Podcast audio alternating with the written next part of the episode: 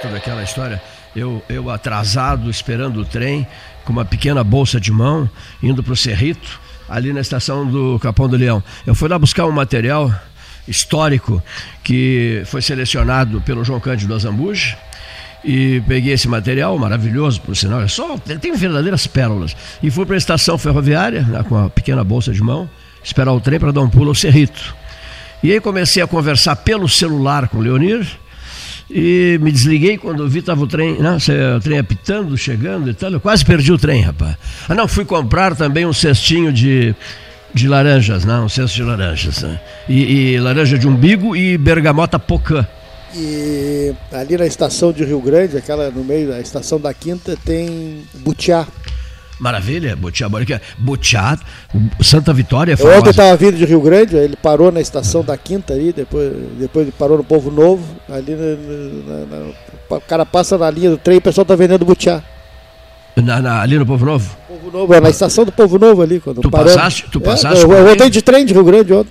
Ah, voltasse de é. trem? É, mas que maravilha. Eu estava com muita vontade de dar um pulo a Jaguarão, também no dia que eu saí ali da estação ferroviária do, do Capão do Leão, e, mas, mas não tinha horário, eu observei, eu tinha que voltar, tinha N compromissos aqui e não consegui dar um pulo a Jaguarão. Ah, uma pena, né? Eu gosto muito de Jaguarão e eu queria visitar. Tem o trem aquele de Porto Alegre uruguaiano, o trem húngaro, muito pois, bom. Nós temos que fazer um translado de lá. É. Né? Eu gosto muito do vagão restaurante do trem húngaro. Isso, Acho uma maravilha. As cabines para dormir. Eu agora quero visitar o Museu Carlos Barbosa Gonçalves, lá em Jaguarão, que eu não conheço. O Henrique Medeiros Pires que me disse, não deixa de conhecer esse museu, né? E, e do governador há 110 anos atrás. Pelotense Carlos Barbosa Gonçalves, médico.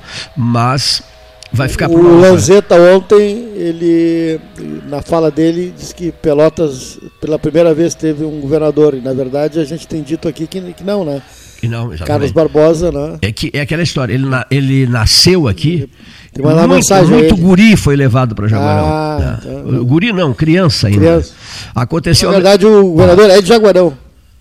Não, não, ele não, nasceu, nasceu aqui. Nasceu aqui, Pelotas. Ah, é, é, concordas comigo? Se ele nasceu é, aqui, nasceu ele é, é pelotense. Daqui, é pelotense. Foi esclarecido ontem por um ouvinte nosso que viral 13 horas, morou no Mato Grosso, e ele resolveu uma dúvida cruel que eu tinha. Jânio da Silva Quadros, Paulo, nasceu em Miranda. Miranda era um distrito de Corumbá. Eu já estive em Corumbá três vezes, às margens do Rio Paraguai. Era um, lá no Pantanal. É um distrito de Corumbá. Ele nasceu em Miranda, Sim.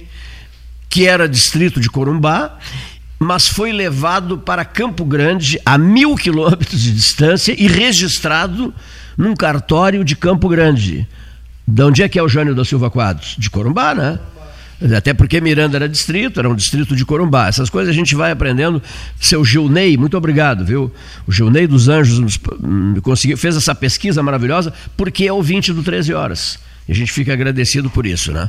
Então essa é uma, é uma informação é, oficial. Carlos Alberto Chiarelli, que foi ministro de Estado da Educação, da Integração Regional, do Mercosul, foi senador da República, deputado federal, meu Deus, N, N cargos, nosso prezadíssimo amigo Carlos Alberto Chiarelli, da mesa 13 horas, nasceu em Pelotas, mas em seguida a família se mudou para Uruguaiana.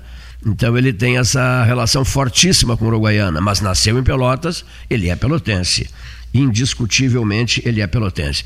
O prefeito de, de Patópolis Beach, o José Carini, me telefonou hoje dizendo assim: que ele gostaria que aquela faixa de terra, uma estrada de chão batido de 900 metros, que não é asfaltada, que ela uh, fosse inaugurada com o nome de, de uh, Avenida Marina Brauner, né? que na verdade seria assim, é, Avenida Marinópolis. Né? Por quê? Ele já quer homenagear o prefeito de Patópolis Beach, essa menina, filha da, do Paulo Brauner e da Daniela, é, no sentido é, de já antecipar o sucesso dessa menina, que é uma celebridade, no Mundial de Skate na França. Né? Ela mora em Patópolis Beach. Então já teria uma avenida com o nome dela, Avenida Marinópolis. Seria decisão do excelentíssimo senhor prefeito, doutor José Carini. Está em fim de mandato também, né? deixa o mandato, deixa a prefeitura, não é candidato à reeleição, e diz que não quer se envolver com política mais, está cansado, quer descansar. Então fica, fica aí esse registro. 13 horas 12 minutos, na hora oficial Ótica Cristal, todo mundo frequenta, todo mundo pede, todo mundo vai, todo mundo sabe que Ferragem é Sanches, né? no bairro Areal. Ferragem Sanches, o endereço de todos, a região toda compra na Ferragem Sanches. Gastalo, eu queria trocar uma ideia contigo aqui sobre o boletim da Marisa Albuquerque, da Cariza Albuquerque Barros, referente ao dia 3, pedi a tua presença aqui, referente ao dia 3. Eu vou te Não, não, eu tenho aqui, ó. Olha aqui, ó. Olha aqui, ó. Referente ao dia 3, porque algumas coisas precisam de avaliação aqui e isso é importante. Olha aqui, se não vejamos se não vejamos. É, quero, tu, tu, tu, vai opinando, olha aqui, ó. Em, em, análise, estão 226 pessoas aqui em Pelotas. Rio Grande, 163. 163. Tá. 163. Quer dizer, há uma diferença aqui. É, esse, muda, esse número muda uh, todo muda... dia, às vezes está mais, às vezes está menos, que vão chegando os exames, mas Isso. vão entrando outros. Isso né? mesmo. Confirmados, Paulo, Pelotas tem 2.762. Rio Grande um pouquinho mais, 2. é isso? 1772. É uma diferença mínima, né? é. né? Uma diferença mínima. Agora, o que preocupa. Agora, tem muita gente, volto a reafirmar aquilo que eu falei na outra vez que a gente falou sobre esse assunto. Tem muita gente fazendo, nessa... fazendo teste. É, é, isso mesmo. É. Ah, eu sei porque tem familiares ah. tem, uh, que fizeram o teste. Então, vão no Hospital São Francisco de Paula, tem o teste. Vão lá, no, no Leivas Lang, do nosso amigo Totonho, tem o teste. No Antonello, tem os testes. Quer dizer, eh, pessoas que estão fazendo, estão pagando estão tendo resultado e não, não vai estão, não, não estão refer, não estão registrados aqui, não vai referidos aqui claro, no exatamente. da Zona Sul, né? Então tem tem, razão, tem, tá. tem muito mais do que, digamos, esses em análise, é. né? E os confirmados e os é. não confirmados, né? Claro, não, não podemos então, nos limitar a esses é. números. Esses mas... números são, como disse o reitor Pedro Alau anteontem, no início da semana, falando aqui sobre aquela manchete do Diário Popular que setembro seria o pico, né? Que ela, ele fala que a, pandemia é móvel. Ele calcula que pela pesquisa da UFPEL, Pelotas teria oito vezes e, e que setembro, e setembro vai mostrar, é isso? E o mês de setembro, o corrente mês de setembro? Nas grandes capitais, nas grandes cidades, eh, há a tendência já bem acentuada da diminuição da curva. Ah, então já temos um indicador, nível, mas é completamente diferente, e ele deixou bem claro isso, a situação nossa aqui do sul, de Pelotas. De Pelotas, Rio Grande, aqui nós estamos vivendo realmente o pico agora. A fase, a fase agora, mais, né? mais Falando Ontem em... nós tivemos quatro é, óbitos. Né? Pois é, eu quatro. até postei tarde da noite, eu não sabia. É. Eu fui, recebi o boletim, fui fazer o levantamento. Rio Grande permanece no 113, é. não houve nenhum óbito, graças a Deus, em Rio Grande. E aqui eu fiquei espantado com o número de quatro é, óbitos. Quatro né? óbitos. É. Quatro óbitos relativos à quinta-feira, é isso? 89 aqui, chegou Pelotas. A quinta-feira, dia 3, chegou 89. Rio Grande permanece no 113. Pelotas está se aproximando muito, né? Daqui a pouco chega ao 100, não, não, se quer isso, não se deseja isso. Pessoas, pessoas idosas, mas dentro é. daquele, daquele, daquela, daquele, digamos, daquele parâmetro que nós é. estabelecemos, que eu disse aqui, já bem lá no início toda vida é vida, não interessa a idade. Sim, né? não, interessa a, a pessoa pode estar com 90 anos, está de tá sadia, daqui a pouco pega o vírus e falece. Né? E, é, o, senhor já tá... esteve, o senhor já esteve. Se não fosse o vírus, ela não ah, teria O senhor já esteve mais de uma vez no Oriente. Sim. Não, o senhor sabe então, como é então que é o comportamento... não tem essa história, ah, porque está, era, tinha 90 anos. Não, isso não é, quer dizer nada. Eu acho um horror quando. Eu não, digo, não, eu não aceito não digo, não aceito. Com todo respeito aos ouvintes, quem esteve mais de uma vez no Oriente e percebeu o respeito profundo aos, idosos, aos né? experientes, aos é. patriarcas, que, os, que, é, que é oferecido pelo povo da Tailândia, onde estivemos, do Japão, da China, etc, etc, etc. Né?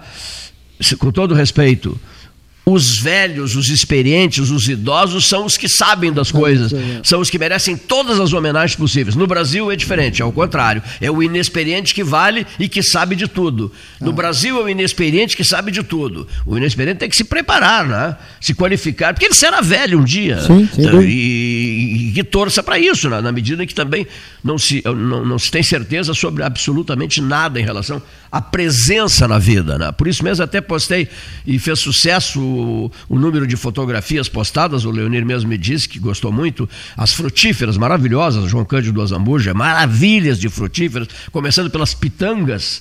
Então eu, eu coloquei assim, Paulo, talvez poderá até ser a minha última grande ação né, é, comunitária, mas eu vou mergulhar de cabeça todo santo dia, 2020, 2021 e 2022, para transformar a cidade numa cidade verde, multicolorida e cheia de frutíferas. E quem vai dar a largada inicial nisso, agora no 22 de setembro, nas 12 horas, né, São Paulo? Sim. Quem vai dar, a, vai dar a largada nisso é um senhor chamado Ricardo Pedro Klein o Homem Verde, eu estou já apelidando ele de o Homem Verde. O camarada que plantou a vida inteira, sempre procurando semente daqui, viajava o Brasil inteiro e atrás de sementinha, atrás de semente.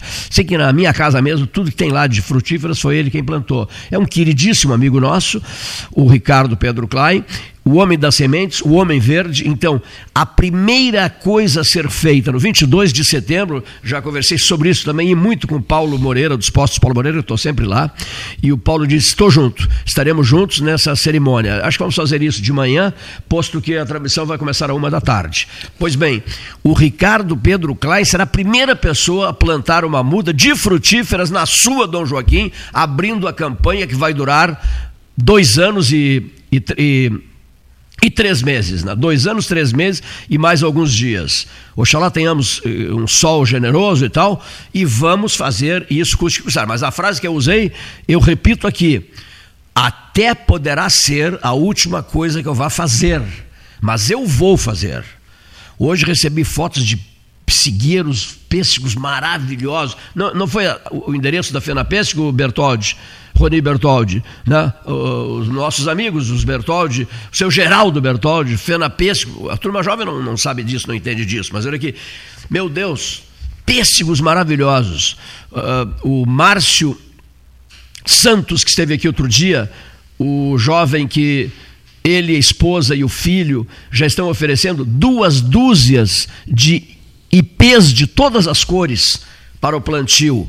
E muitas outras pessoas que imitem o Márcio, os, os demais pré-candidatos à Câmara de Vereadores, se são 500, e se os 500, é evidente que os 500 não vão fazer isso, mas se a metade fizer isso, já será uma verdadeira maravilha. Recebemos também informações de que tem gente preocupada com laranjas, né, com as laranjeiras, né, para plantá-las, a valer é, a partir de 2022. Isso me estimula a estar em Pelotas, a viver, a fazer rádio, etc, etc. Agora, ficar paralisado, sem iniciativa, sem ação, sem nada, o advento do podcast, por exemplo, foi decisivo para a vida do 13, idealizado pelo Paulo Gassoneto. Eu não acreditava nisso. Ah, não. ah que papo é esse de podcast, Paulo? O que, é que nós queremos com podcast? Daí o podcast. A entrevista, as, as entrevistas fazendo um tremendo sucesso, o sujeito recebe a entrevista em casa, recebe, repassa para os amigos dele, e por aí vai, vai para vai pro, vai pro Facebook. As redes sociais ajudam muito, é. ajudam uma barbaridade. A atual política nossa de valorizar. E outra coisa, a pesquisa, quando foram abertos os baús da, da sala Bruno de Mendonça Lima, eu fiquei espantado, eu fui chamado ali, vem cá, vem cá dar uma olhadinha nisso aqui. E aí o Paulo me mostrou uma mesa imensa com a memória dessa cidade dos últimos 42 anos. Tudo ali, e, tudo ali, vo em vozes. E agora, durante vozes uma, coisa, uma coisa que não, não, tinha no 13, durante um feriado, por exemplo, tocava música. Isso mesmo. Hoje você monta o um programa com os podcasts. Com As os, grandes entrevistas. É, é. Seleciona aquelas que você quer reproduzir e durante um feriado você tem um programa, uma hora e meia, duas horas de programa. E, e, e ontem vocês é procuraram é as falas que marcaram época, Isso, né? Por é. exemplo, eh, nós vamos ter na segunda-feira a Virgínia Fetter, diretora do Diário Popular, né? falando sobre os 130 anos do Diário Popular, na segunda-feira, 7 de setembro. Nós vamos ter a doutora Eliana Scherer, de Camacuã, que repercutiu uma barbaridade aquela entrevista dela, voltará Sim. ao ar a doutora Eliana Scherer. O ex-prefeito José Anselmo Rodrigues, também que repercutiu muito. Ele falou uma barbaridade em, em hidroxicloroquina, kit, kit COVID, né? em kit, kit COVID, COVID. entusiasmadíssimo, e nem falou muito em política, né? É, nem falou muito. Não, falou, falou mais. Ele é médico, não, não esqueçamos, né? É. Ele é médico. Eu só quero. Eh, falou sobre a, o boletim, o panorama regional da Covid de ontem, que tu falaste da, da, da Cariza, Isso. e não falamos no ponto que chama atenção. Rio Grande tem 2.508 recuperados e Pelotas 1.677. É. Por quê, hein? Pois Essa é. é. a pergunta que eu mais ouço, né? Por quê? mais aqui, recuperados lá. 2.508 recuperados no Rio Grande e aqui 1.677. Mais casos. Mais casos. Só pode ser mais casos, número Olha maior aqui. de casos. Pois é, só, só pode ser isso, né? É, número maior de casos. Já- dos óbitos já falamos, né, Paulo? É. Pelotas Tanto que lá tem mais óbitos que aqui. crescendo, né? Olha aqui, ó, lá 113, mas parou no 113. Parou, é. E aqui, Que bom. quatro, quatro ontem, né? É. Uma coisa que eu acompanhei ontem também, o reitor do FPEL, Pedro Alau, Pedro Rodrigues Curialau, ele fez um depoimento forte, incisivo, eu li todo o depoimento dele, destacando que, eh, e há inclusive pessoas amigas ali nossas, né? o, o doutor eh, Nader, né? Lisandro? Lisandro Nader, querido amigo Lisandro Nader, está nessa fotografia e tal. Então o que, que acontece? É uma foto do ano passado, de um jogo do Brasil, se não- com o time do Santa Catarina, né? Que eles se reuniram para ver. É um grupo que se reúne para ver futebol e tal. É uma foto do ano passado. Ele provou que a foto é do ano passado, fez um relato, um forte relato, né? porque ele entendeu que foi usada essa fotografia para tentar diminuí-lo, etc. É, as né? maldades, né? É, e que as fake a- achei news, muito as interessante a manifestação dele, né? É. Dizendo, olha, só um pouquinho, pessoal, a foto eh, não é do jogo Brasil, tanto que lá em cima diz, né? Brasil 1, Cruzeiro 0, em 1984. 1984. Né? É, é interessante, né? É. A foto é de Brasil, é de um jogo Criciúma 2, Brasil 2. Isso, isso aí, Do isso aí. Isso aí, do ano passado do Criciúma e Brasil. Então é preciso ter muito cuidado. A gente vive dizendo isso. É preciso ter muito cuidado, muito, muito cuidado com as redes sociais, né? Muito porque é, o sujeito aqui uma prática nossa. Quem é que está o telefone? Vamos, pega o número dele. Nós ligamos, a gente desliga e liga de novo. Por quê? Para não abrir o leque para um festival de imbecilidades ou de desrespeito, sinais de desrespeito aos outros. Né? A seriedade é uma marca do 13 que, se Deus quiser, será mantida a qualquer custo. O senhor tem se incomodado muito? Me perguntaram. E eu respondi: tenho, tenho me incomodado muito, muito, muito, muitíssimo. A vontade até é de não, é de não falar, só, só trabalhar pela campanha do Verde em 2020, só trabalhar pelos 30% que, restantes de obra para o albergue noturno e só falar da, da, da, de, de eventos do 13, das 12 horas científicas, né? esse pedacinho de 12 horas beneficentes, um pedacinho só para completar a obra do albergue. E, mas, para, só um pouquinho, seu Cleito, e a eleição, digo, não, não desconhecer a eleição. Só que eu não posso desconhecer a eleição, o Gastal não pode desconhecer a eleição, nós, o 13 horas não pode desconhecer a eleição. Então o Fernando Marrone não chama isso aqui de Palácio da Política, não se pode desconhecer a eleição. Agora, o que eu não estou disposto é de ficar testemunhando eh, guerras, conflitos intermináveis. O, o nível, né? Já de o saída, baixo nível baixo já de saída. nível de saída é isso, coisa com todo respeito, lamentável que a é- é, é doloroso. mergulha. É doloroso. É, é- Porque aí, aí sim, aí vale aquela frase: está crescendo que nem cola de cavalo, para baixo. Cola de cavalo cresce para baixo. Para baixo. Vamos elevar um pouquinho que seja o nível de pensamento para convívio, para um convívio decente entre as pessoas, né? Vamos elevar o nível de pensamento, porque senão, com todo respeito, fica muito difícil. Cada dia é um festival de conflitos, e conflito daqui, conflito ali, e é uma barbada culpar a imprensa, que nós não somos imprensa, nós somos rádio, né? culpar a imprensa, jogador de futebol, eu quero me manifestar pela imprensa, ele estar se manifestando por um, por um microfone de rádio. Né? Bom, então, culpar o pessoal de rádio, culpar o pessoal de TV, culpar o pessoal de imprensa, que são os jornais impressos. Muito bem, nós não estamos dispostos a carregar os fardos dos outros, né? Ou seja, os camaradas criam histórias políticas conflituosas, complicadas ao longo do tempo e depois só um pouquinho. Não, não, não, vamos aproveitar aquele otário lá e vamos jogar o fardo em cima dele.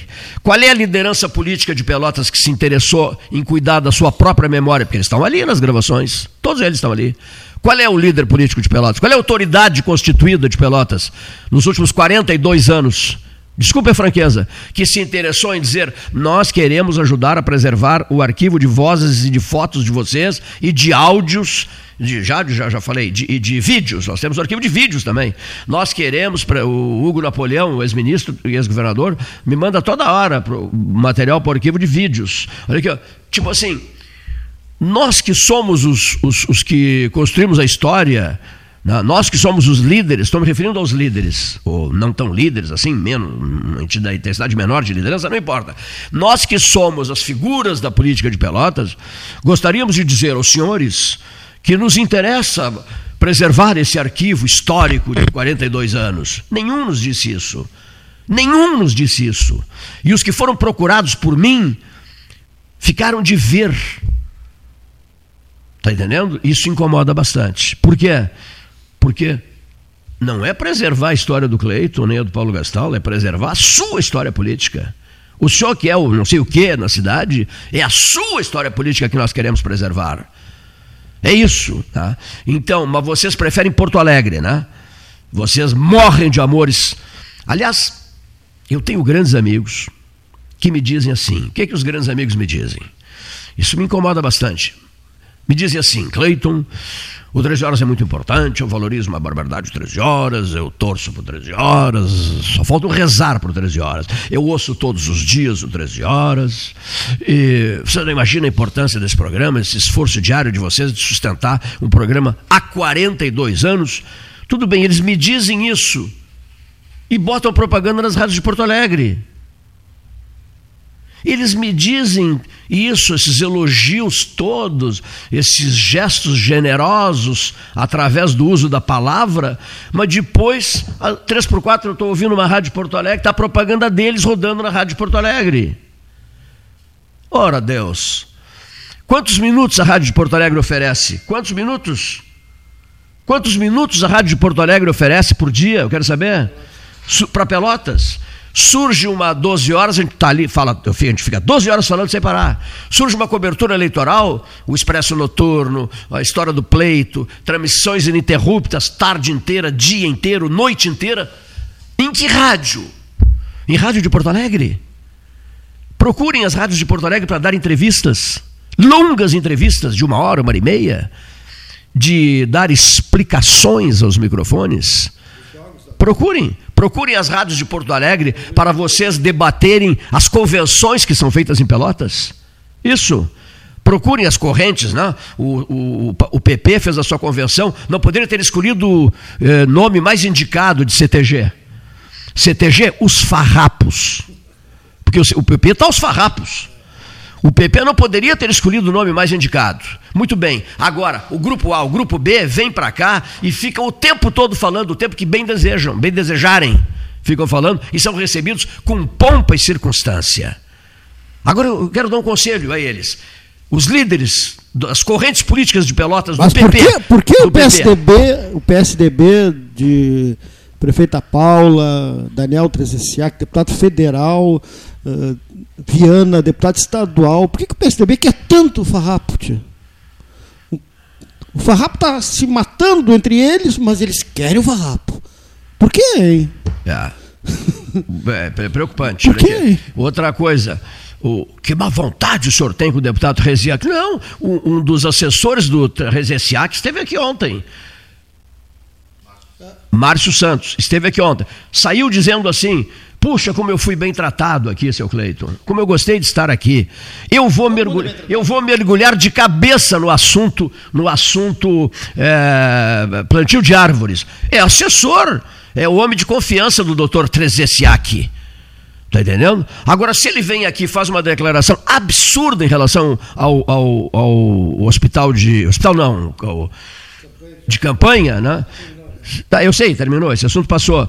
Agora, tá, eu me, eu me estressei, não, assunto, eu me estressei, olha aqui, ó. E ele, e ele se ofendeu, nunca mais digo, botará os pés aqui. Passou, o, não, é o assunto não passou, passou é. eu digo que foi desmontado já. Sei, sei, não, foi desmontado. Eu, nunca recebi terceiro por terceiros, várias, várias informações de, de muitas pessoas. Ele nunca mais irá lá. Lamento, o prejudicado é ele, o político é ele, o candidato é ele, o deputado é ele. Se não quiser vir aqui, tudo bem, é uma decisão dele. Respeito numa boa. Agora, se quiser vir aqui, será recebido com todas as atenções.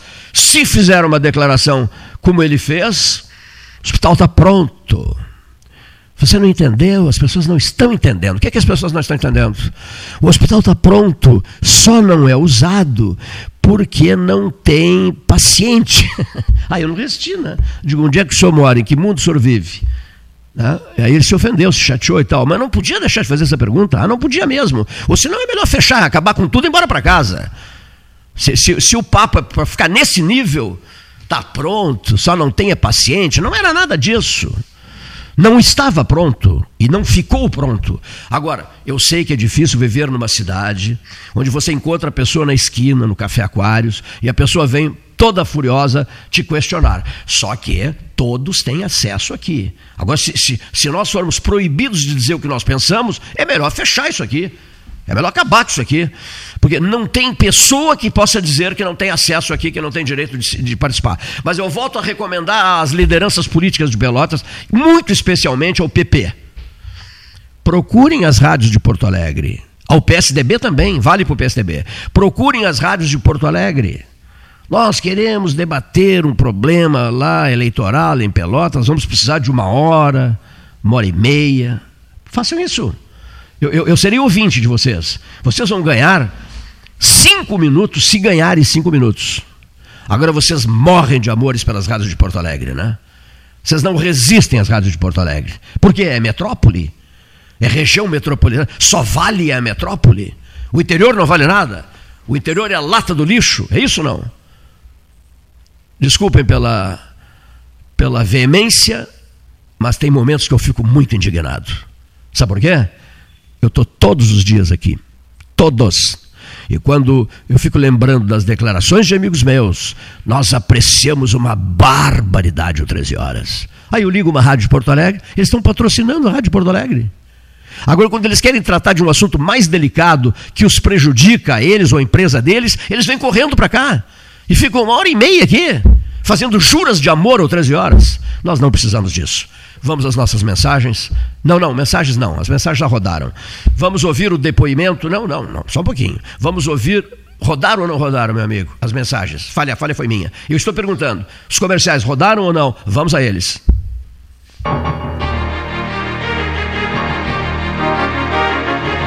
Associação Comercial de Pelotas é um dos órgãos mais antigos do país sempre em defesa da classe empresarial, com uma história marcada pela transparência e pelo compromisso com seus associados. Faça parte do nosso quadro de sócios. A ACP está localizada no edifício Palácio do Comércio, Rua 7 de Setembro 274, telefone 3028 1541, com o ramal 200. A SPO ampliou e inovou Há 40 anos prestando serviços em arquitetura e construção, agora também é consultoria imobiliária especializada. As tendências no mercado de imóveis, projeções, prospecções, oportunidades e as melhores estratégias e logísticas de compra e venda. Mande um WhatsApp para 53 98117 8685 ou ligue para 53 3028 9944 e converse com a equipe SPO. Bom Sul, qualidade em carnes suínas e bovinas. Avenida Fernando Osório, 6959. Telefone 3273 9351. Lembrou de pegar a máscara, mas esqueceu da carteira? Relaxa. Chegou a Banrifest, a nova pulseira de pagamento contactless dos cartões de crédito Banrisul. Na hora de pagar é só aproximar sua Banrifest da maquininha. Não precisa nem encostar. Ah, ela é a prova d'água, para você usar até na hora de lavar as mãos. Combine seu novo jeito de pagar. Vista sua Banrifest. Peça já a sua no app Banrisul Digital. Suba no caixote do Café Aquário para debater a duplicação da BR-116. A Ecosul está no ranking das cinco concessionárias com melhor índice de desempenho ambiental do país. A boa notícia chega junto com a data que celebra o Dia Mundial do Meio Ambiente. Com essa avaliação, a ANTT quer estimular as boas práticas socioambientais. Temos orgulho dos nossos programas de redução do consumo de água, energia limpa, produção de mudas nativas, separação de resíduos, frota sustentável, entre tantas outras ações do nosso cotidiano. Somos Eco. Somos Ecosul. Genovese Vinhos, Delicateces, produtos de marca, a qualidade de sempre. Ligue 3225 7775, Doutor Amarante 526. Visite a sua Genovese Vinhos. Transformar sonhos em realidade. A Life Sleep Comfort chegou para ser a primeira multimarcas premium de colchões da região sul. As melhores marcas mundiais: a americana Simmons, a espanhola Flex, a francesa Epeda, todas em um só lugar. Tecnologia e qualidade internacionais com preço acessível. Life Sleep Comfort. Em Pelotas, na Osório, esquina Voluntários, na Professor Araújo 1458 e no Shopping Pelotas. Ferragem Sanches, Barros Cassal 16, Arial. Fone 3228 4188. De segunda a sábado, das 8 às 12 e das 13h30 às 18h30. Material hidráulico, material elétrico, tintas, vernizes, tinners, máquinas serra mármore, furadeiras, cimento cola e ferragem em geral. Ferragem Sanches, Barros Cassal 16, Arial. Ótica Cristal crediário, cartão ou cheque, a vitrine do calçadão da Andrade Neves.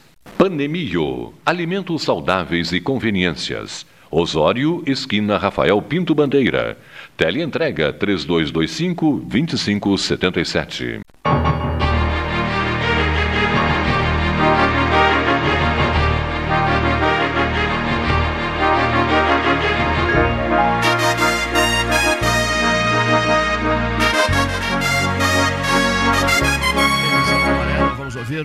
São agora o professor Renato Luiz Melo Varoto, 13 horas 38, hora oficial. Ótica Cristal, Cristal no Calçadão Andrade, Cristal na 7 de setembro, Cristal com a hora oficial do 13, Joaquim Júlio, velho e tradicional parceiro da mesa 13 horas. Vamos, a, vamos ao, ao comentário do professor Renato Luiz Melo Varoto. Boa tarde, Cleiton, boa tarde aos ouvintes. Estamos aí encerrando a semana uma semana de muita movimentação na área política local, mas de poucas definições. Nós ainda não sabemos realmente quem são os candidatos. A única coisa que se tem por certo até agora é que o vice-prefeito Idemar Bartz foi defenestrado uh, pelo comando do PSDB o que no dizer uh, do Roberto Jefferson, ao, aqui no 13 horas, uh, transformou o PTB local em mero excremento. Mas vamos esperar, porque as fofocas são muitas, as intrigas são solares e as conversas eh, são mais longas do que as comadres tricotando roupinhas para beber. Mas vamos aguardar, porque acho, salvo engano, que ainda muitas novidades nós teremos no campo político local. Mas a grande novidade do país é o envio da reforma administrativa ao Congresso, à Câmara dos Deputados, pelo Executivo, e que começará agora em talvez na próxima semana, a ser debatida e discutida. A, o projeto enviado ao Congresso tem recebido uh, elogios quase unânimes uh, de técnicos uh, em administração, gerenciamento, etc.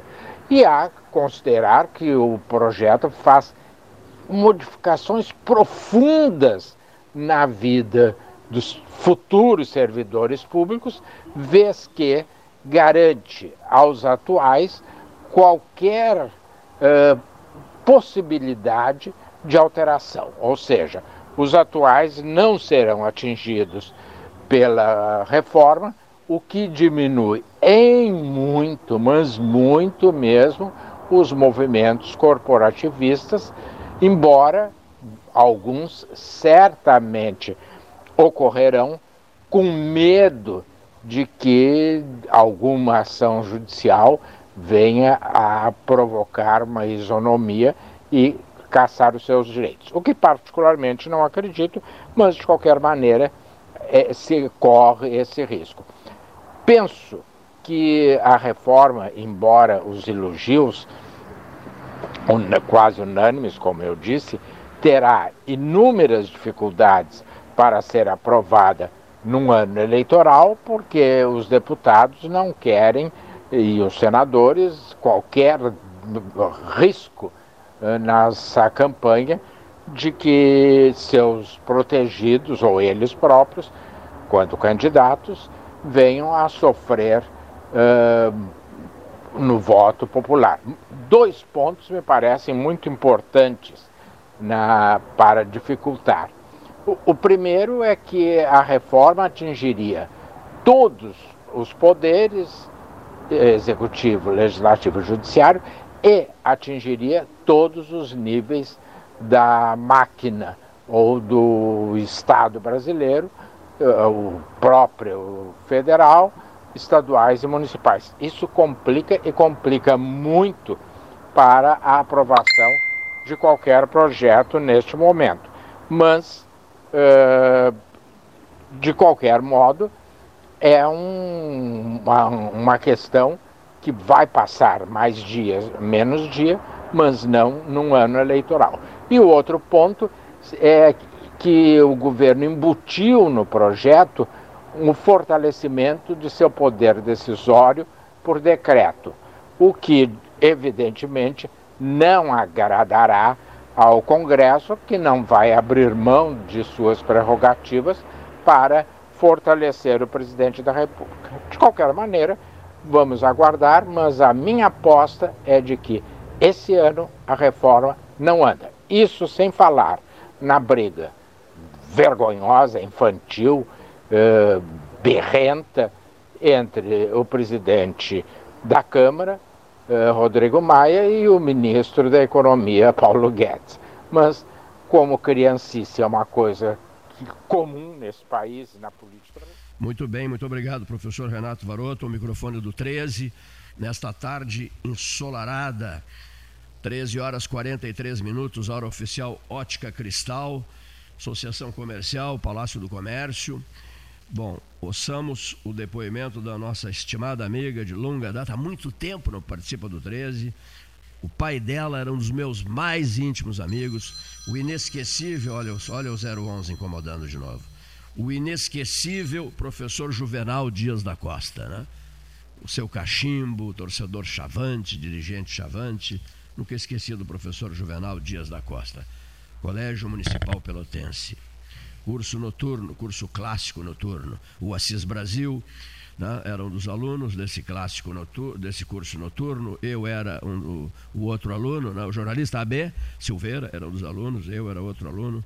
Eu, eu levava um gravador pequeno e gravava aula, porque eu trabalhava muito durante o dia e à noite tinha um sono danado, e em algumas aulas eu acabava dormindo. Olha aqui, ó.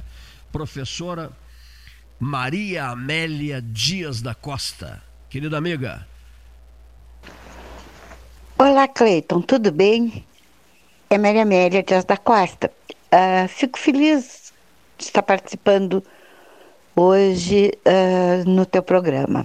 Um abraço muito grande para todos os que nos acompanham nesse momento tão difícil das nossas vidas, nesse momento de, da pandemia, do isolamento social, etc.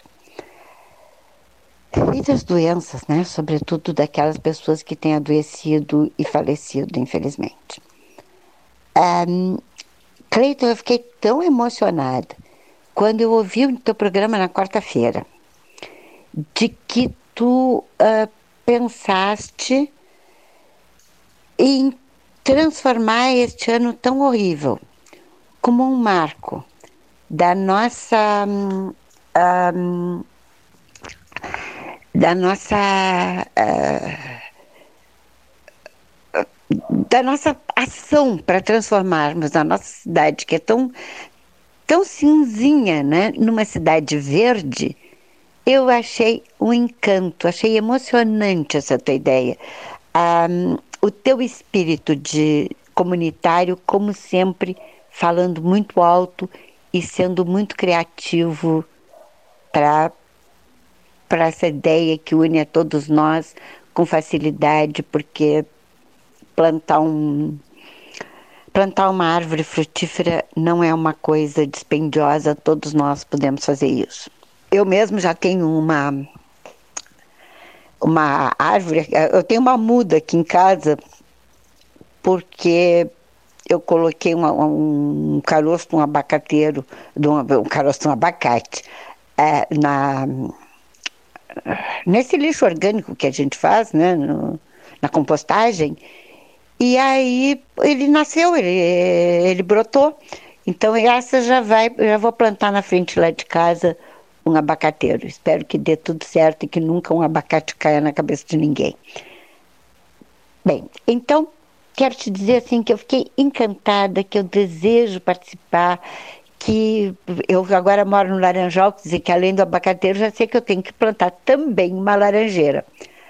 Um, mas queria saber como eu posso participar de uma forma mais ativa. Eu, eu, na realidade, é onde eu posso deixar mais algumas uh, mudas de árvores, porque imagino que todos nós tenhamos que levar mudas de árvores.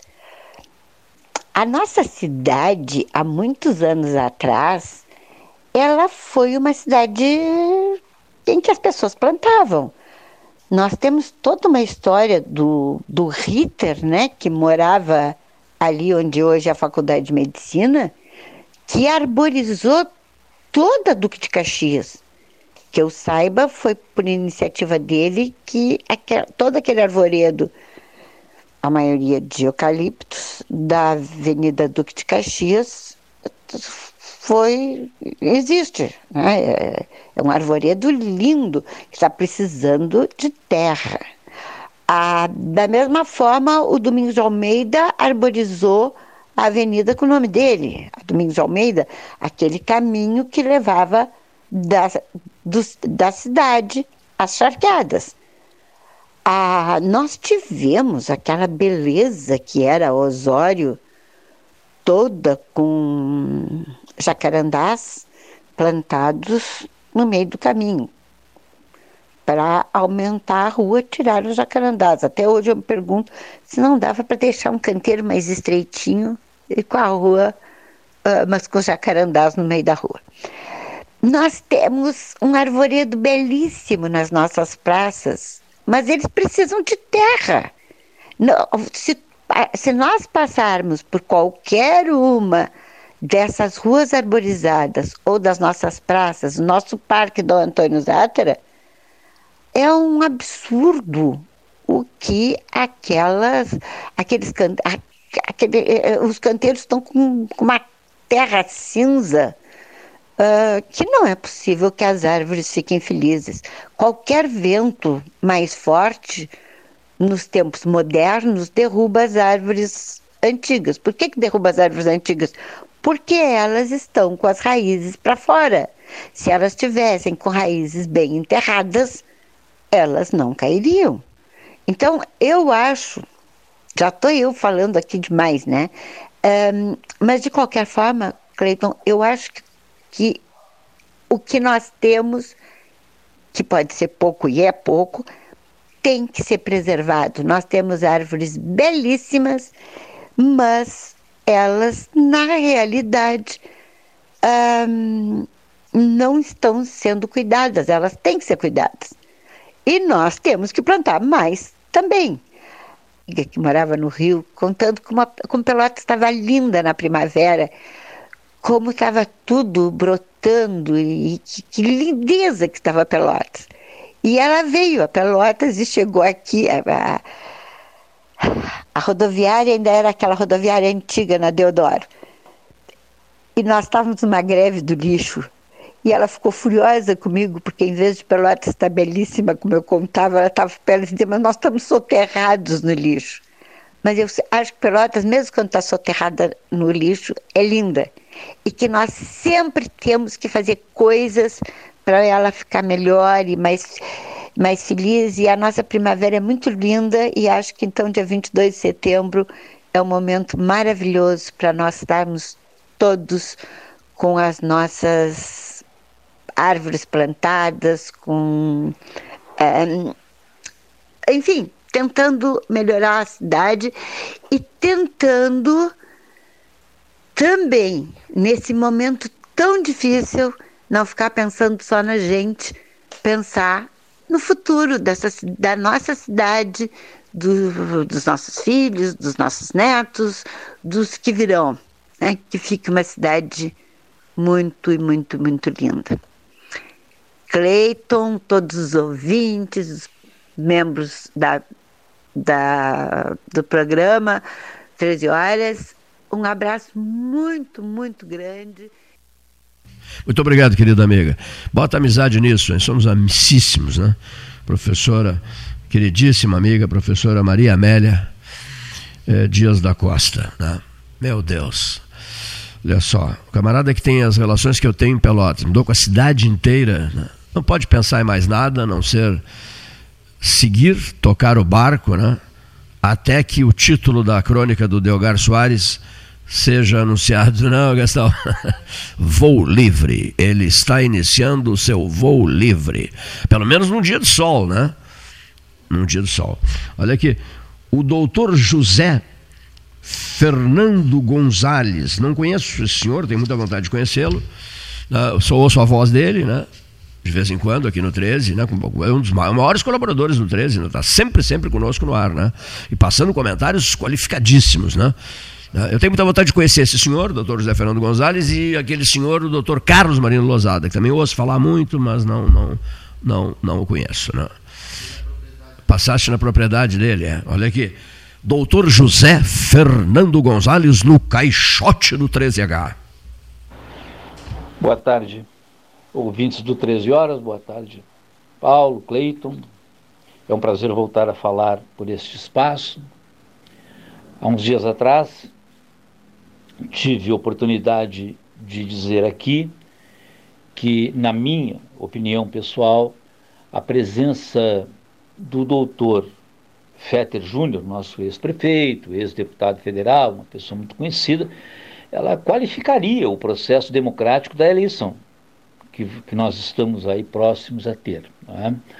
Bom, disse também aqui que os conflitos são dirimidos ou devem ser dirimidos pelo diálogo ou, quando isso não é possível, pelo voto.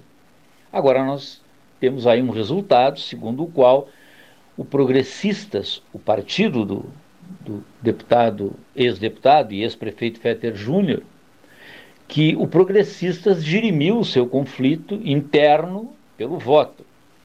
E entre as opções que lhe eram que lhe eram facultadas, a de, a de ser protagonista de uma candidatura com o doutor Fetter, e a outra proposta, a de simplesmente participar do processo eleitoral, indicando o vice na chapa da atual prefeita, para buscar a sua reeleição, o Progressistas optou por essa segunda opção.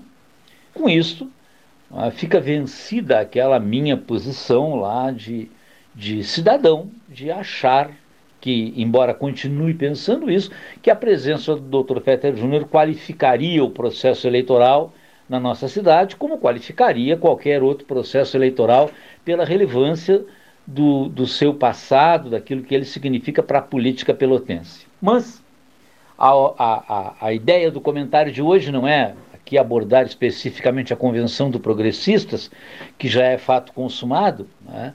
mas é, falar sobre o afastamento do senhor Dallagnol, procurador da República, da, do comando da Força Tarefa da Lava Jato no Paraná. E o anúncio que se tem agora de que alguns procuradores da República, integrantes da operação ou da Força Tarefa da Operação Lava Jato no estado de São Paulo, também estariam dissidentes, querendo sair. Tá? Talvez até por conta da decisão de, de afastar o doutor Dallagnol. Gostaria de dizer aos nossos ouvintes, principalmente aqueles que não são da área jurídica e que, compreensivelmente, ficam perplexos diante dessas notícias todas, sem saber no que pensar, achando às vezes que o afastamento do Dr. Dallagnol significa o fim da Operação Lava Jato, ou de que a saída do doutor Moro, que se exonerou do cargo de juiz, significa que a Operação Lava Jato agora está, tend está tendendo a um fracasso, de que essa ideia não é uma ideia correta. Não é? O, o, o importante, na verdade, são as instituições, não são as pessoas. O Ministério Público é uma instituição que tem autonomia funcional e não individual. Então, a autonomia da instituição é que tem que ser mantida. O afastamento do doutor Dallagnol ou a unificação nacional da Operação Lava Jato ou da força-tarefa da Operação Lava Jato é uma coisa que uh, não significa necessariamente o fim da, da Lava Jato. Né? Pode até significar, na opinião de alguns, o seu enfraquecimento, pelo menos momentâneo. Gostaria de dizer aqui, aí, na minha condição de professor de processo penal, isto aqui não é uma aula de processo penal, o assunto não, é, não pode ser tratado aqui de forma essencialmente jurídica, não é? que a, a, a expressão força-tarefa ela é uma criação administrativa. Não existe previsão no Código de Processo Penal para a criação desta ou daquela força-tarefa. Isso surgiu da necessidade de investigar melhor determinado tipo de crime ou conjunto de crimes vinculados entre si. Mas, no fundo, operação, operações eh, como a Lava Jato criaram um, um prestígio muito grande para essa ideia de força-tarefa. Acho que o Código de Processo Penal deveria disciplinar a força-tarefa ou as forças-tarefa e criar pelo menos uma coisa que a mim parece importante, é? que é dizer que os promotores ou procuradores que integram essas forças não possam ser ou não devam ser os mesmos que depois vão despachar denúncias com base nas investigações que eles mesmos produziram. Mas essa é uma questão acadêmica. Mesa 13, mesa 13, todo mundo frequenta, todo mundo vai, todo mundo agradece o atendimento extraordinário da Ferragem Sanches do bairro Areal, né? Clientela de toda a Zona Sul, clientela de todos os bairros de Pelotas. João Luiz Sanches e a sua Ferragem Sanches, a ferragem de todos. Rio Grande, a noiva do mar. Quando o casamento, hein? Já marcaram o casamento não? Esse noivado é antigo, hein? Antônio Carlos Baquieri Duarte. Boa tarde, Cleiton. Boa tarde, Paulo Gastal, amigos do 13 Horas. Hoje eu vou falar sobre essa construção pseudo-construção de um porto no norte do estado do Rio Grande do Sul. Uh, o Porto do Rio Grande, para quem não sabe, tem uma capacidade de expansão na ordem ainda de 50%. Se nós olharmos a margem de São José do Norte, nós vamos nos deparar em condições de ser desenvolvida. O Porto do Rio Grande, mesmo na margem de Rio Grande, ainda possui lugares para que sejam construídos alguns berços, algumas adequações. Por consequência, o governo fez um investimento no ano passado de mais de 600 milhões de reais na dragagem do porto, deixando este porto do Rio Grande como talvez o porto do Cone Sul mais importante, mais profundo, mais adequado a receber grandes navios. Fazer um investimento num porto ao norte do estado, mesmo com o dinheiro privado que dizem que existe e que nós ainda não temos a certeza disso, nos leva à conclusão que também deverão vir atrás investimentos públicos. Não se constrói um porto somente colocando pedra para dentro do, do mar e construindo o porto. A infraestrutura vai ser solicitada e eu dou exemplo: as estradas deverão ser reforçadas porque os caminhões mais pesados irão trafegar por lá. Aquelas estradas são estradas turísticas, são estradas que não estão preparadas para caminhões de grande capacidade, de grande peso. Não existe o um modal ferroviário, vamos ter que instalar um modal ferroviário lá. Não existe a possibilidade do modal hidroviário, Rio Grande é abastecido pela nossa, a nossa Lagoa dos Patos e toda a produção do Estado poderia chegar também, nós já discutimos isso várias vezes, através da nossa hidrovia. Não há hidrovia no norte do Estado. Eu falo algumas algumas possibilidades de investimentos públicos, para não falar em outras, que são as estruturas das entidades todas que tem que estar em torno de um porto. Receita Federal, Polícia Federal, Ministério da Agricultura. Tudo isso vai movimentar com o caixa já exaurido do governo federal. Outra coisa, pessoal. Construir um porto no norte do estado do Rio Grande do Sul representa que tu estás a poucos quilômetros, a poucas milhas marítimas de vários portos de Santa Catarina. A grande qualidade do Porto do Rio Grande é estar um pouco longe dos portos de Santa Catarina. E, por consequência, nós temos as condições de escoar as mercadorias do Rio Grande do Sul via Porto Rio Grande. O que nós temos que fazer, o nosso tema de casa, são as questões que nós já discutimos várias vezes aqui, que são as questões de pedágios altos, as questões de, da nossa hidrovia, utilização melhor da nossa hidrovia e utilização de uma malha ferroviária mais moderna. Agora, fazer investimento no norte do estado do Rio Grande do Sul, havendo a possibilidade ainda de expansão do porto do Rio Grande, eu acho uma incoerência muito grande e eu espero que isso não prospere. Temos outros investimentos para serem feitos no Rio Grande do Sul e não um investimento onde nós já temos um potencial e mais do que isso, nós já temos um dinheiro muito grande aplicado pelo poder público no Porto do Rio Grande. Isso sem falar nas questões ambientais e turísticas que lá uh, existem muito fortemente no norte do estado. Um grande abraço, Cleiton.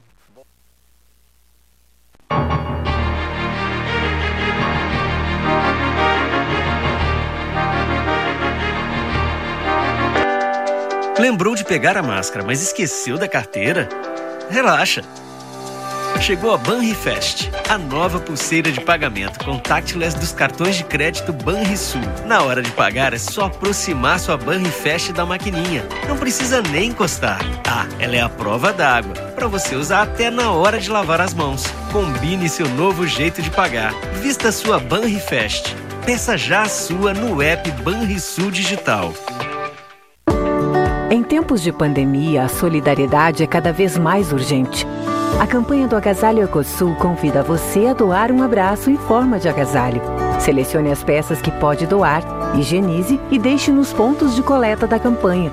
Rede T Farmácias, Postos do Guga, Macro Atacado Treixel, SESI, Colégio Gonzaga e G Gotuso. Vamos juntos abraçar essa causa e transformar o frio em calor humano. Ecosul, sempre ao seu lado. Há 40 anos prestando serviços em arquitetura e construção, a SPO ampliou e uniu a sua experiência de mercado à inovação. E agora também faz consultoria imobiliária especializada para assessorar construtoras, imobiliárias, corretores e clientes as tendências no mercado de imóveis, projeções, prospecções, oportunidades e as melhores estratégias e logísticas de compra e venda você encontra na SPO. Mande um WhatsApp para 53 981 17 8685 ou ligue para 53 3028 9944 e converse com a equipe SPO. Com todo mundo tomando cuidado, já se pode pensar em viajar com mais tranquilidade. Para que isso aconteça, a Expresso Embaixador está fazendo o necessário para manter seus clientes e funcionários seguros. Antes e depois de cada viagem, uma equipe de limpeza higieniza todas as partes do ônibus. Por dentro e por fora, nossos carros passam por um processo de desinfecção e descontaminação. Tudo pronto para levar você com segurança ao seu destino. Expresso Embaixador, aproximando as pessoas de verdade. Pelota Negócios Imobiliários, administração, venda e locação de imóveis. Uma nova opção no mercado de Pelotas e região. O profissionalismo que você precisa com toda a atenção que você merece. Pelotaimóveis.com.br Rua Santa Cruz 1679. Celular e WhatsApp 91 11 7432. Telefone 3227 7077. Pelota Negócios Imobiliários. Que você acha de poder escolher como e onde será o seu imóvel próprio? Pela primeira vez em Pelotas, você terá a possibilidade de construir o seu imóvel do jeitinho que sempre quis. Acesse o site www.meuporto5.com e nos conte mais sobre o Porto 5 dos seus sonhos. Ele pode ser seu com valores a partir de 128 mil reais. Porto 5. Conte seu sonho e juntos vamos realizá-lo. Unimed Pelotas. O melhor plano de saúde, com urgência e emergência 24 horas. Clínica de Imunologia e Alergia Dr. Alcino Alcântara Filho. Rinite, sinusite, bronquite, alergia a alimentos e medicamentos, alergia de pele, testes, vacinas. Clínica de Imunologia e Alergia Dr. Alcino Alcântara Filho. Em Pelotas, Rua Princesa Isabel 280 e em Rio Grande, Avenida Portugal 213.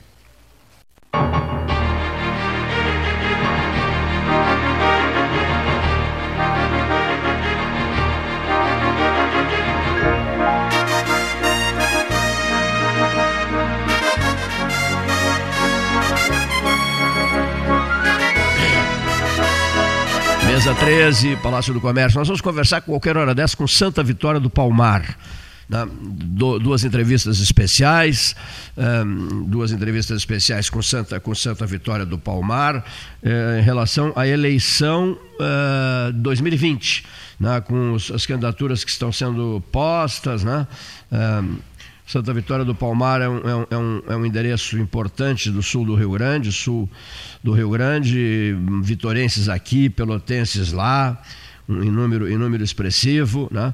E um processo é, eleitoral interessa muito, o processo eleitoral Santa Vitória vale muito para Pelotas, na medida em que há um relacionamento forte né, de, de N segmentos vitorienses é, com Pelotas e vice-versa. Cláudio Pereira, nosso batata, prezadíssimo amigo, e José Luiz Patela estarão ao microfone do 13 bem no início da semana. Já vou acertar as, as duas entrevistas, as duas entrevistas especiais. O senhor Cláudio Pereira, né, amigo do 13 de, de longa data, né? E o José Luiz Patela, a mesma coisa, desde os tempos do, do, do, das operações Taim, nos anos 80 do século passado, do século 20, meu Deus, meu Deus. Muito bem, senhoras e senhores ouvintes. Hora oficial Ótica Cristal, 14 horas 9 minutos. Todo mundo frequenta, todo mundo vai, todo mundo comparece. Ferragem Sanches, bairro Areal. Depoimento de Cássio Furtado, especialista em política internacional, parceiraço nosso da mesa 13 horas. Ao microfone do 13, o professor Cássio Furtado. Boa tarde, amigos ouvintes do Pelotas 13 horas, meu amigo Cleiton Rocha. Como sempre, é um prazer falar aqui nesse microfone e mais uma vez destacando o egoísmo do presidente dos Estados Unidos, Donald Trump.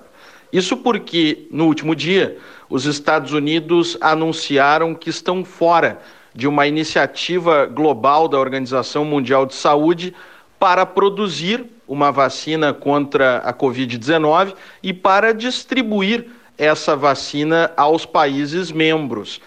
É claro, Donald Trump já havia anunciado nos últimos meses que os Estados Unidos estão saindo da Organização Mundial de Saúde, deram um prazo de um ano ao organismo e agora não querem participar dessa iniciativa que conta com bem mais de uma centena de países ao redor do mundo. Países preocupados com a pandemia, com os seus efeitos, que querem desenvolver uma vacina conjuntamente e distribuí-la para as suas populações. O problema de Trump é que ele quer a vacina primeiro e por isso busca acordos bilaterais, acordos com empresas, com países, com quem quer que seja que possa lhe fornecer essa vacina rapidamente. Isso é um problema, porque Donald Trump, que nós conhecemos, não tem muitos escrúpulos, quer utilizar uma vacina como arma eleitoral, como cartada eleitoral, sim nós estamos no início de setembro, portanto, nós temos os meses de setembro e outubro antes das eleições nos Estados Unidos. E ele quer ter uma vacina pronta e sendo distribuída à população dos Estados Unidos nos próximos dois meses. Isso mesmo, antes do pleito.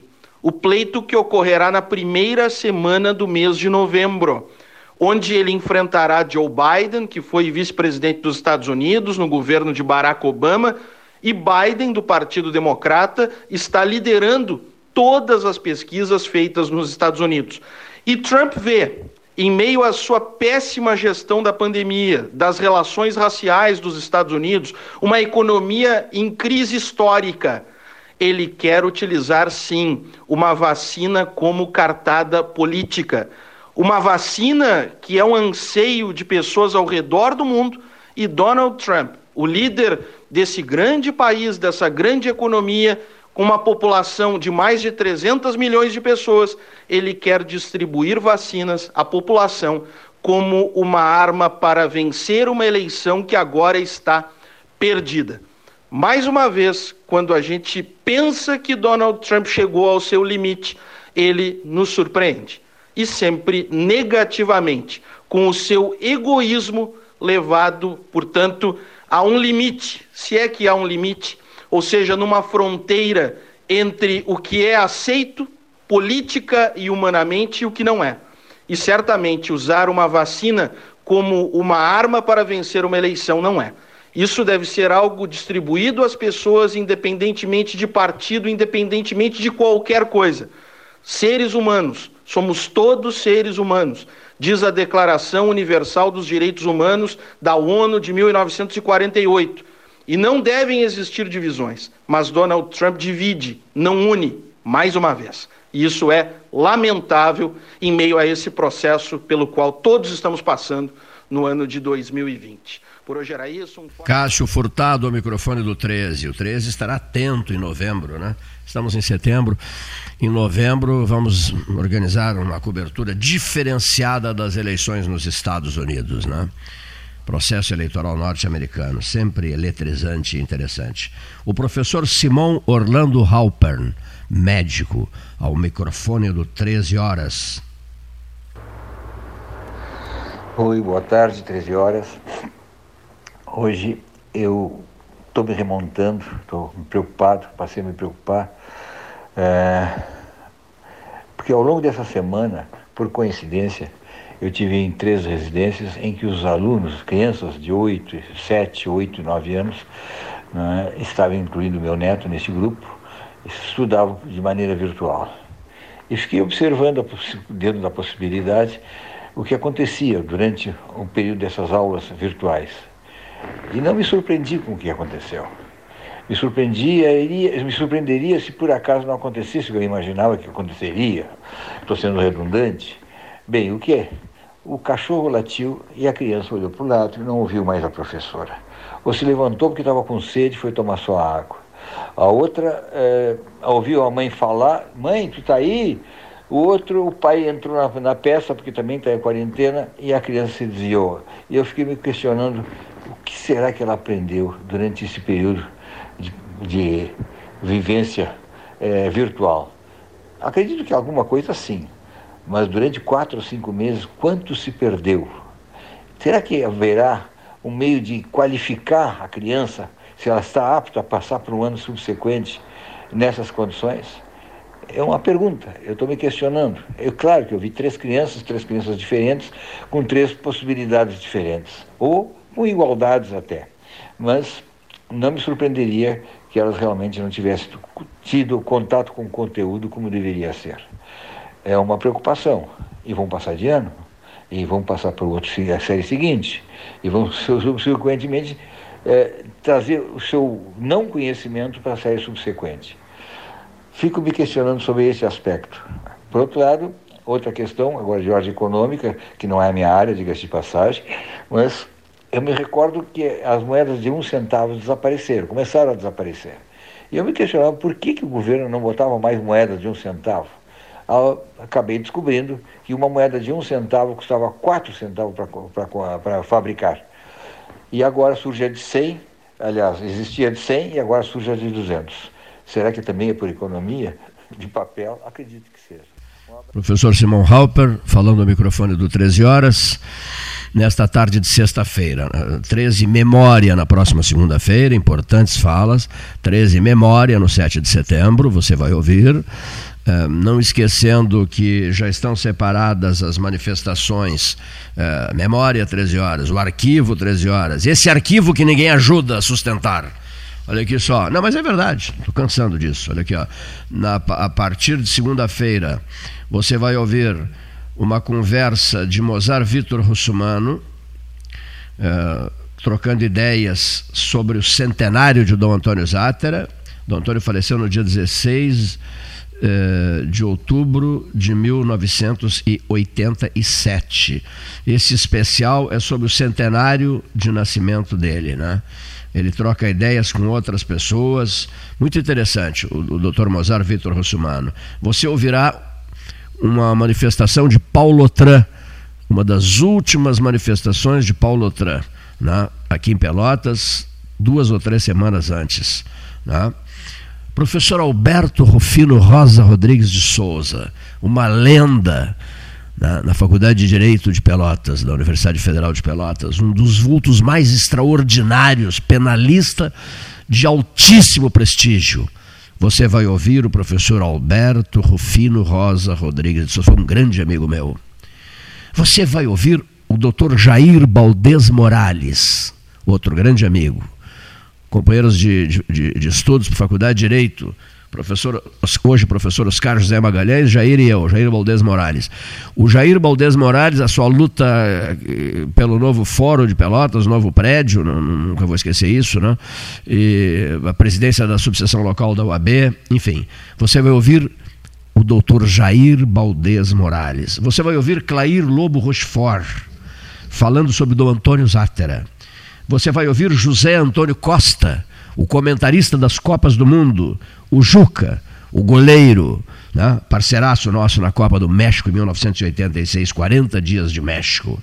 Você vai ouvir um depoimento do professor Ayrton Cardias Zekir, professor, foi secretário de administração do governo da administração Ari Alcântara. Você vai ouvir um depoimento sobre o centenário de Dom Antônio Zátera, de Dom Jaime Henrique Quemelo, então presidente da CNBB, Conferência Nacional dos Bispos do Brasil. Enfim, só para dar uma ideia para o ouvinte do que representa esse arquivo de vozes. Só para dar uma ideia à classe política sobre o que representa esse arquivo de vozes para ela, classe política.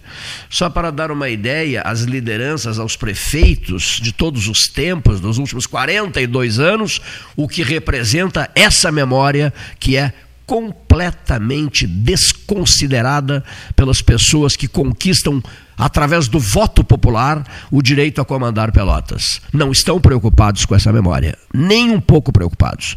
Eu estou sustentando essa memória, mas estou cansando. E no momento em que não tivermos essa memória de 42 anos, o que, que vai sobrar? A pesquisa nos jornais e só. Estou certo ou não? O que, que vai sobrar? O que, que vai sobrar da memória dos últimos 42 anos? As vozes que, que construíram essa história dos últimos 42 anos, seus momentos de angústia, de nervosismo, de estresse, de alegria, de comemoração, de confraternização, está tudo ali no arquivo de vozes. Mas invistam nas rádios de Porto Alegre. E depois procurem os arquivos das rádios de Porto Alegre, que devem estar muito preocupados com a memória de Pelotas. Muito preocupados devem estar.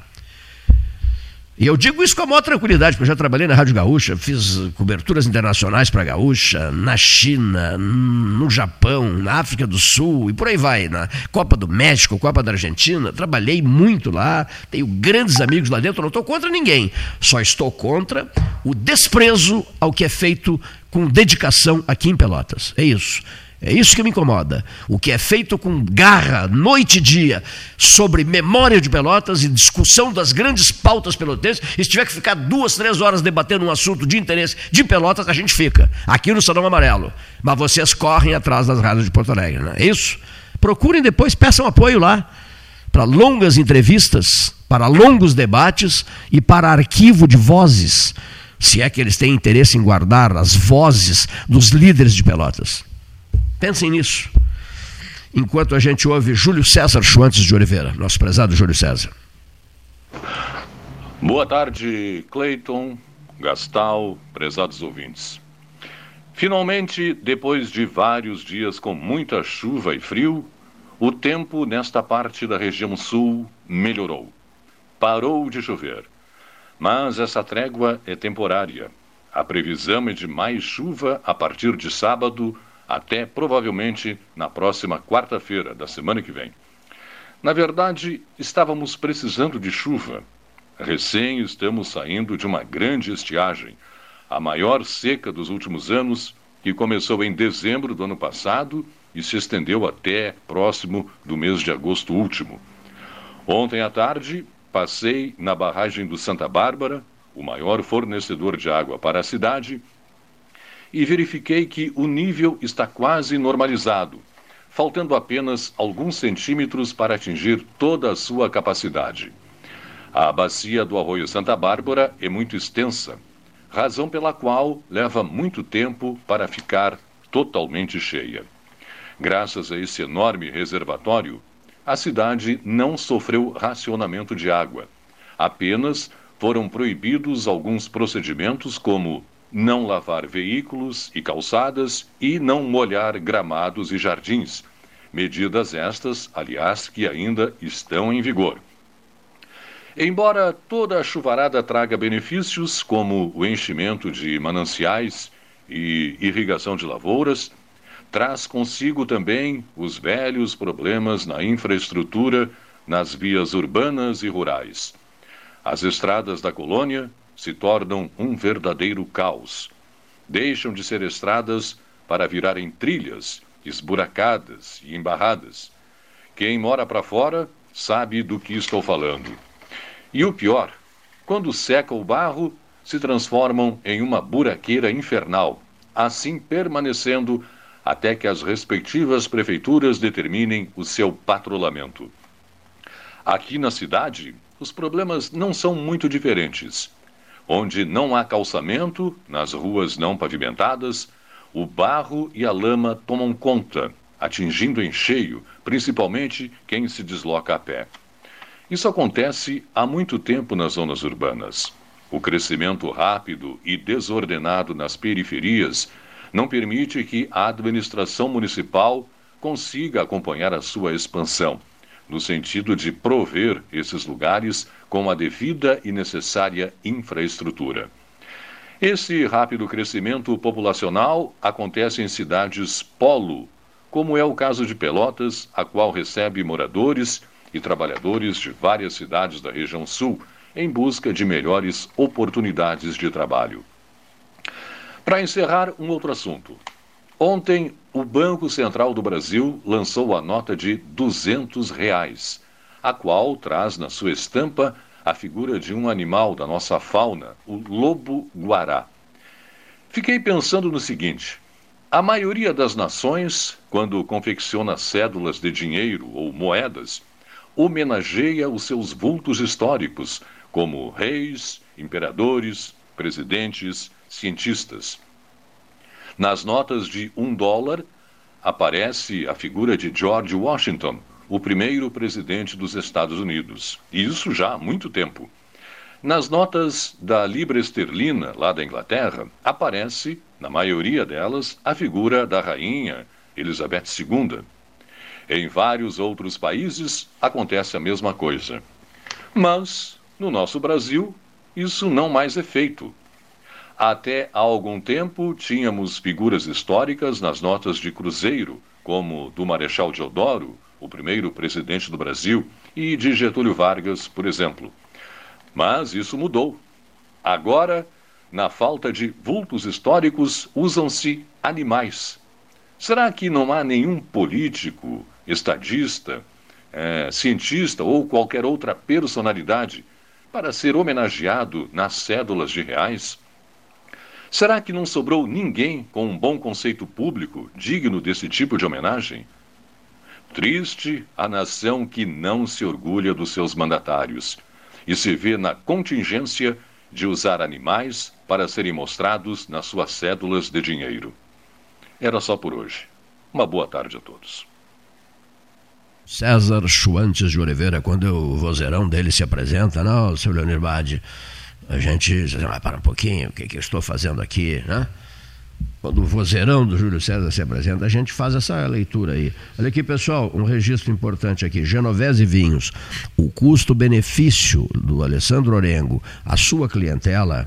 Você tem maravilhas de vinhos de várias nacionalidades, e vinho da região de Campanha, e vinho da região da Serra, com o custo-benefício que ninguém mais oferece, a não ser esse padrão Genovese de atendimento. Vá de Genovese antes desse feriadão que vem aí, né? Não esqueça da Pelota Negócios Imobiliários. Telefone é, à disposição dos seus clientes, 3227 7077. Pelota Negócios Imobiliários, Santa Cruz 1679, que o atende também no instagram.com barra pelota imóveis, contato arroba pelotaimóveis.com.br, www.pelotaimóveis.com.br facebook.com barra Pelota Imóveis, eu falo da Pelota Negócios Imobiliários da rua Santa Cruz 1679, sempre à inteira disposição dos seus clientes. Na hora oficial da Ótica Cristal, a Ótica Cristal do Calçadão da Andrade, a Ótica Cristal do Calçadão da 7 de setembro, 14 horas e 27 minutos. Bem, ouçamos o depoimento direto da noiva do mar, de Paulo Ricardo Correa, um dos comentaristas especiais do 13H em Rio Grande. Boa tarde, Cleiton Rocha. Boa tarde, ouvintes do Pelotas 13 Horas. A nossa geração, ou melhor, as gerações de agora, que incluem os nascidos nos últimos 100 anos, eis que existem entre nós pessoas centenárias, ainda não haviam enfrentado uma pandemia a última foi seguramente em meados de 1918, 1919, a chamada gripe espanhola.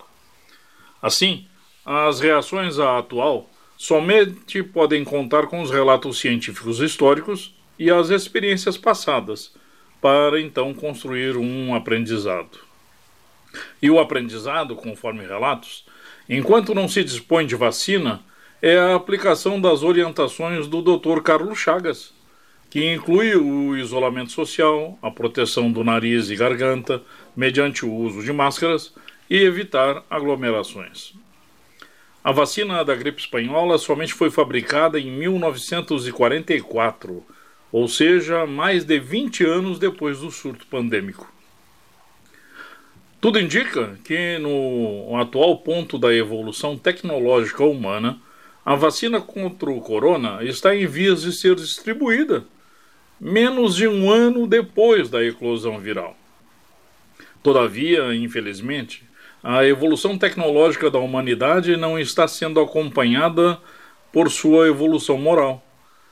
Essa que deve ser marcada pela caridade, fraternidade e pelo amor ao próximo.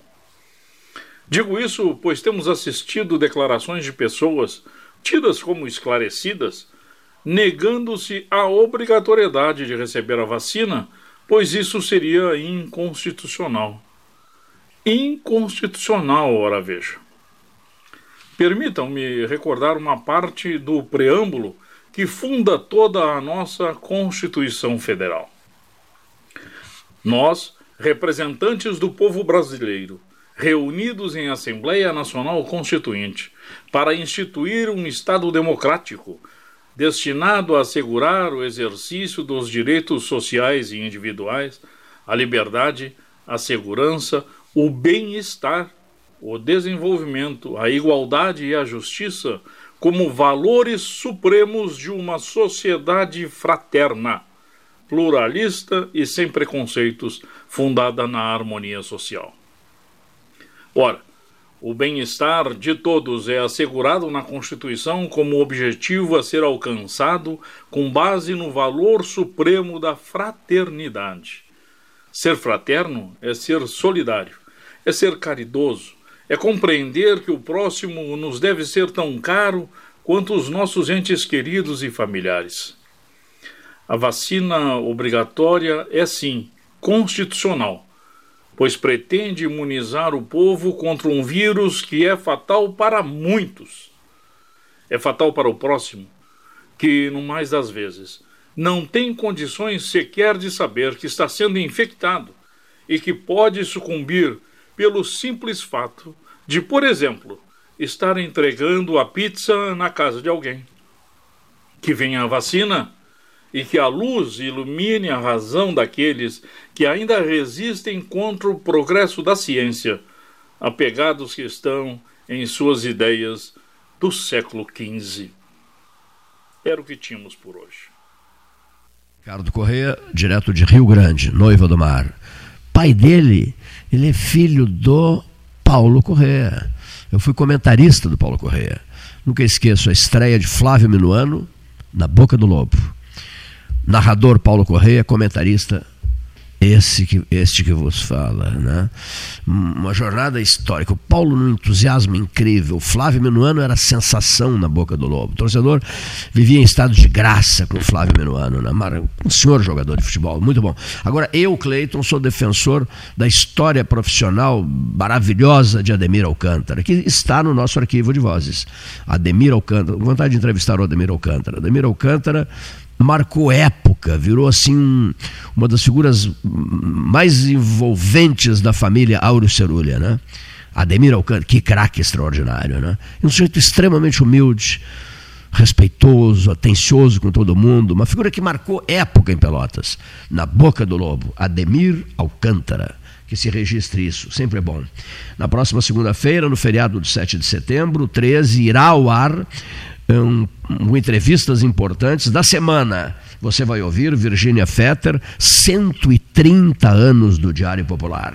Você vai ouvir Eliane Scherer, a médica defensora da hidroxicloroquina e da, do, da ivermectina, mentalizados os nomes já, falando de Camacuã, uma entrevista que marcou bastante eh, aqui na região você ouvirá o ex-prefeito, duas vezes prefeito de Pelotas, José Anselmo Rodrigues, numa entrevista que ele se manifesta como médico, muito mais como médico do que como político, posto que também defende, ele defende o kit Covid e foi incisivo nessa sua fala, será reprisada na segunda-feira, 7 de setembro. Você ouvirá, você ouvirá, ouvirá, direto de São Borja, Christopher Goulart o neto de Jango, né, que eh, veio de vez para o Rio Grande do Sul. Ele é suplente de senador do mandato do senador Lazier Martins. Mas são hoje pessoas em partidos políticos diferentes que eu até acho que não mantêm uma boa relação. Não mantêm uma boa relação. Christopher Goulart, que já esteve conosco aqui, batendo papo, seguido troca telefonemas comigo. Ele é muito amigo da, da Marcela Vargas, a bisneta do presidente Getúlio Vargas. Teremos também nos próximos dias, eu esqueci de dizer, um especial com o ex-prefeito de Porto Alegre e ex-secretário da Agricultura do Rio Grande do Sul, Maneco Vargas, Manuel Vargas, o filho do presidente Getúlio Vargas, que é a cara do Getúlio. Impressionante, não é, João Cândido Zambuja? Os maiores colecionadores de fotos históricas que eu conheço.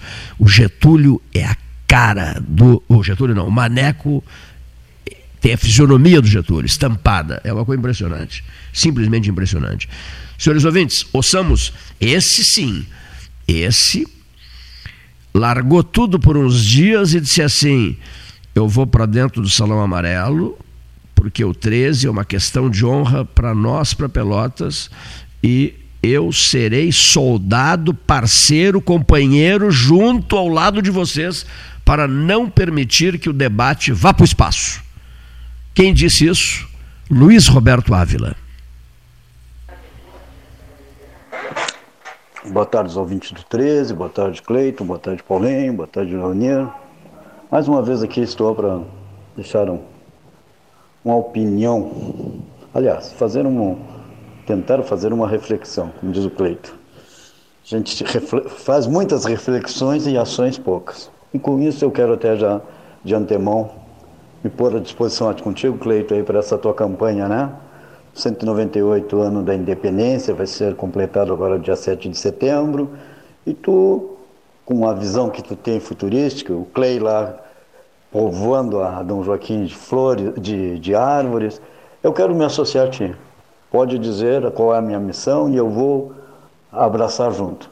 Pode ser que quando completarmos 200 anos da independência do Brasil, em 2022, a Pelotas estará mais florida, mais ur urbanizada, mais humanizada.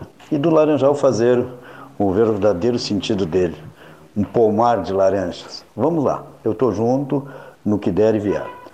Mas a, a minha, minha intervenção seria pela atual conjuntura que está, estamos passando. A elevação dos preços nas prateleiras do mercado, a falta de produtos, isso esse filme a gente já viu. Aí vem a história do PROCON, do, do órgãos reguladores de preço, fiscalizar os preços, mas se esquece de ver que existe uma lei que jamais falha, é a lei da oferta e da procura. Essa ninguém conseguiu, nem em 86 o senhor Dilson Funaro conseguiu é, riscar ela do mapa. Quando não se tem produto e quando se tem procura, existe a escassez. E com a escassez está dando a subida tremenda no preço do arroz, do feijão, do óleo e de alguns produtos hortifrutos granjeiros também. Não é nada de que nós tenhamos que ter pânico, mas é de se pensar. Há uns meses atrás eu eu dizia aos empresários e às pessoas físicas em geral que deveriam se reservar, resguardar com finança para enfrentar o que deveria vir. E já está nos batendo a porta aí a caristia generalizada. Combustível, dólar alto, só beneficia sempre os grandes a história do Brasil se repete desde sua independência. Os pequenos sempre serão pequenos e, e os grandes serão usufruir. Não sou contra a riqueza, não sou contra os empreendedores, mas que é de se pensar é, normalmente nessas épocas de, de crise, o miserável, o, o, menos favorecido é o que sofre. Fiquei muito satisfeito também de uma campanha que fiz aí de, de, de, gêneros alimentícios para as para algumas pessoas, a gente minimizou alguma coisa, mas logo, logo teremos de fazer de novo. Cleito e Paulo, é de se refletir os preços que estão se avultando nas prateleiras, a elevação dos preços generalizada. Nós temos que ter muita, muita, muita paciência para poder passar por esse galope que virá até a próxima safra da, da região. A importação demora de 60, 90 dias para chegar, os produtos vêm com valores altos, porque o valor do dólar está também aquecido, então temos é que economizar e gastar só naquilo que necessário se faz. E fique em casa quem puder, quem puder é, tem que trabalhar para nós podermos gerar esse Brasil e sair dessa, dessa sufoco que estamos começando a vivenciar. Uma boa tarde a todos, que Deus continue abençoando a nós e a, a toda a nação brasileira. Obrigado. Muito obrigado, Luiz Roberto Ávila, o microfone do 13, no trecho final desta sexta-feira, belíssima por sinal, e o encaminhamento uh, de textos especiais e gravações especiais para o final de semana pelo site pelas, e pelas redes sociais. A classe política de Pelotas na hora das grandes encrencas, procurem as rádios de Porto Alegre. Mais uma coisinha aqui. Rádio Liberdade de Canguçu, Rádio Canguçu FM, Rádio Cultura de Jaguarão, Rádio Cultura Rio Grandina, Rádio Cultura de Bagé, Rádio Cultura de Santana do Livramento, Rádio Universidade Católica de Pelotas, a base das transmissões, o, o, o, digamos assim, o centro de todo o trabalho. Rádio Nativa FM de Piratini, não posso esquecer, serão cabeças de rede da transmissão do dia 22 de setembro, que vai começar a uma da tarde. Emissoras cabeças de rede. Quem quiser aderir, poderá fazê-lo. Não sei se a Rádio Federal FM da Universidade Federal de Pelotas estará formando essa transmissão na condição de cabeça de rede, enfim, tem que conversar com o pessoal do UFPEL, e para uma transmissão que vai buscar manifestações de infectologistas, de cientistas do mundo inteiro, mas não se limitará. Não é seu Nilson Leck, não se limitará a questão Covid-19, o pós-Covid, como será a nossa recuperação, a recuperação da economia, agricultura, pecuária, ah, salas de aula, em, os, em todas as esferas, em todos os níveis, ah, como será o, o pós-pandemia, etc. Isso tudo será avaliado com a presença de convidados especiais, 12 horas de, de microfone. Há quem defenda uma divisão em duas tardes, uh, argumentando o seguinte: o rádio noturno não é muito recomendado hoje em dia. Né? Achei interessante essa frase. O rádio diurno, sim. Tá? O rádio diurno, sim, merece todas as considerações possíveis e imagináveis. A, a pessoas têm outras opções né? noturnas, né? como filmes, televisão, computadores, Netflix e por aí vai. Achei interessante o conselho, vamos pensar nisso. Mas no dia 22, às 13 horas, estaremos abrindo as 12 horas científicas do 20 22 de setembro, não só 12 horas científicas, mas a campanha do verde, árvores frutíferas, ah, multicoloridas também, e o verde no município de Pelotas, trabalho que vai durar dois anos, dois anos, três meses e alguns dias. Nós estamos dispostos a fazer isso durante todos os dias. Se você quiser, você pode tentar fazer essa campanha na Rádio de Porto Alegre. Eu acho que eles fariam uma campanha durante dois anos e três meses em defesa do, do verde em Pelotas, de transformar Pelotas, que já é a cidade das águas, mal aproveitadas, mas transformar Pelotas na cidade do verde, uma cidade verde, para ser chamada assim de cidade verde. Trabalho que será feito por nós, por pelotenses, inteiramente voltados para a nossa cidade. E você, quando entrar numa confusão qualquer, venha para cá que a gente entrevista numa boa. Não, não, não, não entrevistinha de três minutos ou de cinco minutinhos, não. Não. Você fala o tempo que você quiser aqui. Abre a porta e entra. Nunca ninguém poderá dizer isso, que não teve acesso Aqui você abre a porta e entra, porque o 13 é assim. Última frase minha. Precisamos completar as obras do albergue noturno pelotense, albergue que depende agora de, de obras internas, né, digamos assim, alojamentos e pinturas e, enfim, obras eh, com a presença de pedreiros e 30% restante né? Esse 30% restante eu quero incluir nas 12 horas científicas, preparar um, separar um pedacinho das 12 horas científicas, uma hora que seja, para que a gente consiga fechar essa conta, não é, Leonir? É, a pessoa vai diretamente no albergue para esses 30, ajudar a, a, recuperar esses 30, a recuperar não, ajudar a bancar esses 30% finais, para que a gente possa dizer assim, bom, Albergue é assunto encerrado. Agora serão as 12 horas científicas voltadas para o verde e voltadas para a pandemia. E aí retomarmos aquela campanha da BR-116. Né? Então, logo se encerra essa, essa pandemia, o ministro já conversou com o Paulo Gastão Neto, tiveram uma excelente conversa, e ele já disse assim: sei de tudo que vocês fizeram e irei ao debate, ficarei uma hora e meia inteira à disposição de vocês. Por sinal, não sei de uma capacidade de trabalho extraordinária, eu me refiro ao ministro Tarcísio Gomes de Freitas, que está apoiando com pleno empenho a conclusão da BR-116, da duplicação da BR-116. Agora sim, agora vai, porque ele concentrou-se na questão BR-116. Eu estou falando isso olhando para o banner que diz Brasília, 13 horas. O que a data desse banner? 2013. Nós estamos em 2020 e no final de 2021, senhores ouvintes, eu tenho certeza que nós vamos já estar em condições de retirar o banner da parede, né? E colocar outro banner com uma outra promoção, com uma outra ideia que possa surgir de quem quer que seja, porque aqui é microfone aberto para todos.